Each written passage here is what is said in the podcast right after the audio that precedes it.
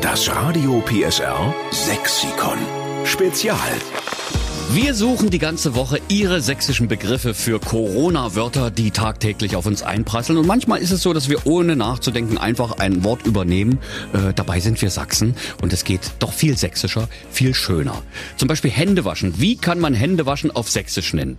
Eine Idee hat die Conny Winter. Schönen guten Morgen, liebe Conny in... Wo bist du zu Hause? In Chemnitz bin ich schon, auf Arbeit. Du bist in Chemnitz auf Arbeit und wo wohnst du?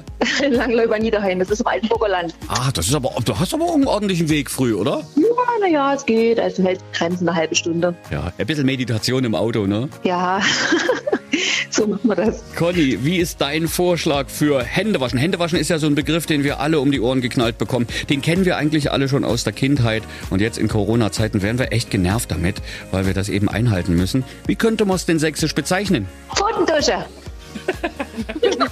Pfotendusche, na klar! Mit ordentlich Seifenschaum, die Pfotendusche. Und schön lange auch ein Handrücken, ne? Also Pfotendusche auch bis zum Handgelenk hoch, herrlich. Bei euch zu Hause ist das wahrscheinlich auch ein Thema, dass du jemanden ermahnen musst. Komm, Hände waschen nicht vergessen, oder? Ja, also es ist dann eher die Pötschendusche, ne, für mein Kind. Wie alt ist das Kind? Naja, der ist schon zwölf, aber das muss man dann doch immer wieder sagen, ne? Ab in die Pfotendusche. Ach, herrlich, Conny. Sag schön Gruß zu Hause, viel Spaß auf Arbeit heute und danke für deinen sächsischen Vorschlag für Händewaschen. Ja? Na, gerne, schönen Tag, ne? Tschüss! Tschüss. Das Radio PSR Sexikon. Nur in der Steffen Lukas Show. Einschalten.